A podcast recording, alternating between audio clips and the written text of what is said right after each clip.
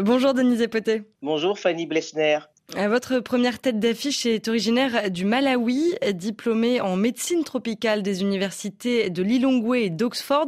Grace Mzumara est spécialiste en politique de santé infantile et elle fait partie des huit Young Leaders 2022 désignés par l'association Women in Africa. Avant de rejoindre l'université d'Oxford, Grace Mzumara a été chercheuse puis médecin en chef dans le département de pédiatrie de l'hôpital du district de Zimba, situé à l'ouest du Malawi.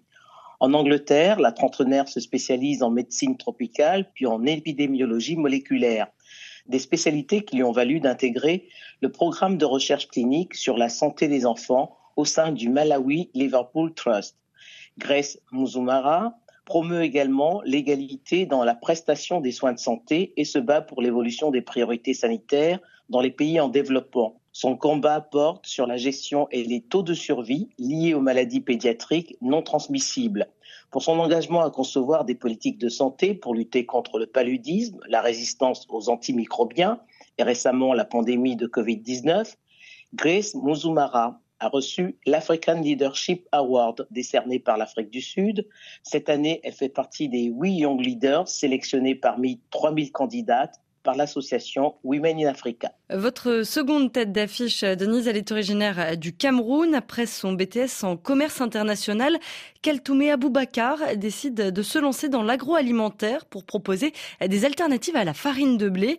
Cette contribution au développement du système alimentaire lui a valu le prix Pierre Castel. Pour avoir vu sa mère produire des confitures et des bouillies à base de produits locaux, Kelstoumé Aboubacar, après la faillite de son entreprise de transport opérant entre le Cameroun, le Tchad et la République centrafricaine, décide de se reconvertir dans l'agroalimentaire.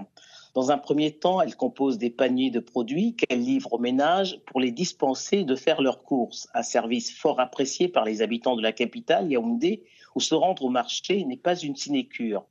L'entreprise qui emploie des femmes pour l'épluchage manuel se fournit en manioc, patates, plantains, mil, sorgho, soja et maïs auprès de coopératives d'agricultrices et produit en moyenne 10 tonnes de farine par mois.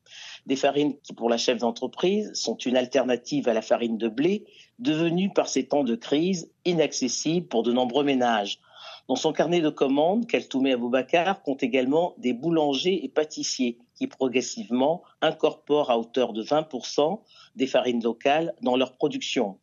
Pour avoir été cette année la première lauréate camerounaise du prix Pierre Castel, qui promeut l'entrepreneuriat agricole en Afrique, Keltoumé Aboubacar va bénéficier d'un programme de mentorat pour faire monter en puissance sa petite entreprise. Merci beaucoup, Denise Epoté.